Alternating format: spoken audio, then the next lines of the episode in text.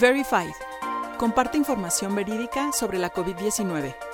La información salva vidas.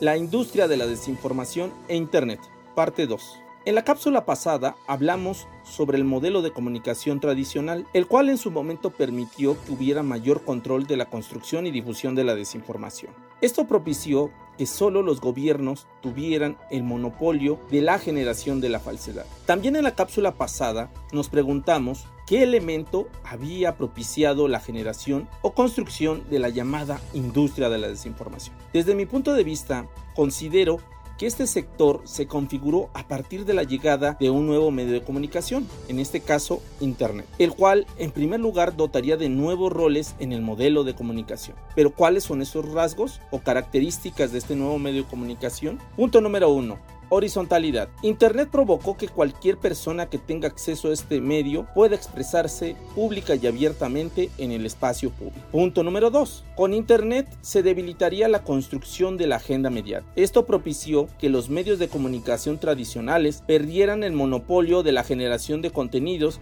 y con ello la construcción de temas a discutir por parte de la opinión pública. Punto número 3. La velocidad. Un rasgo importante de Internet es la velocidad con la que se distribuye la información, a diferencia de los medios tradicionales, los cuales procesaban la información. En el caso de Internet, ahora nos llega la información tal cual sin ninguna filtración. Estos elementos son parte fundamental para poder comprender por qué la industria de la desinformación surgió tras el desarrollo de Internet. En la siguiente cápsula hablaremos sobre cómo esta industria ha usado estas características de Internet a su beneficio.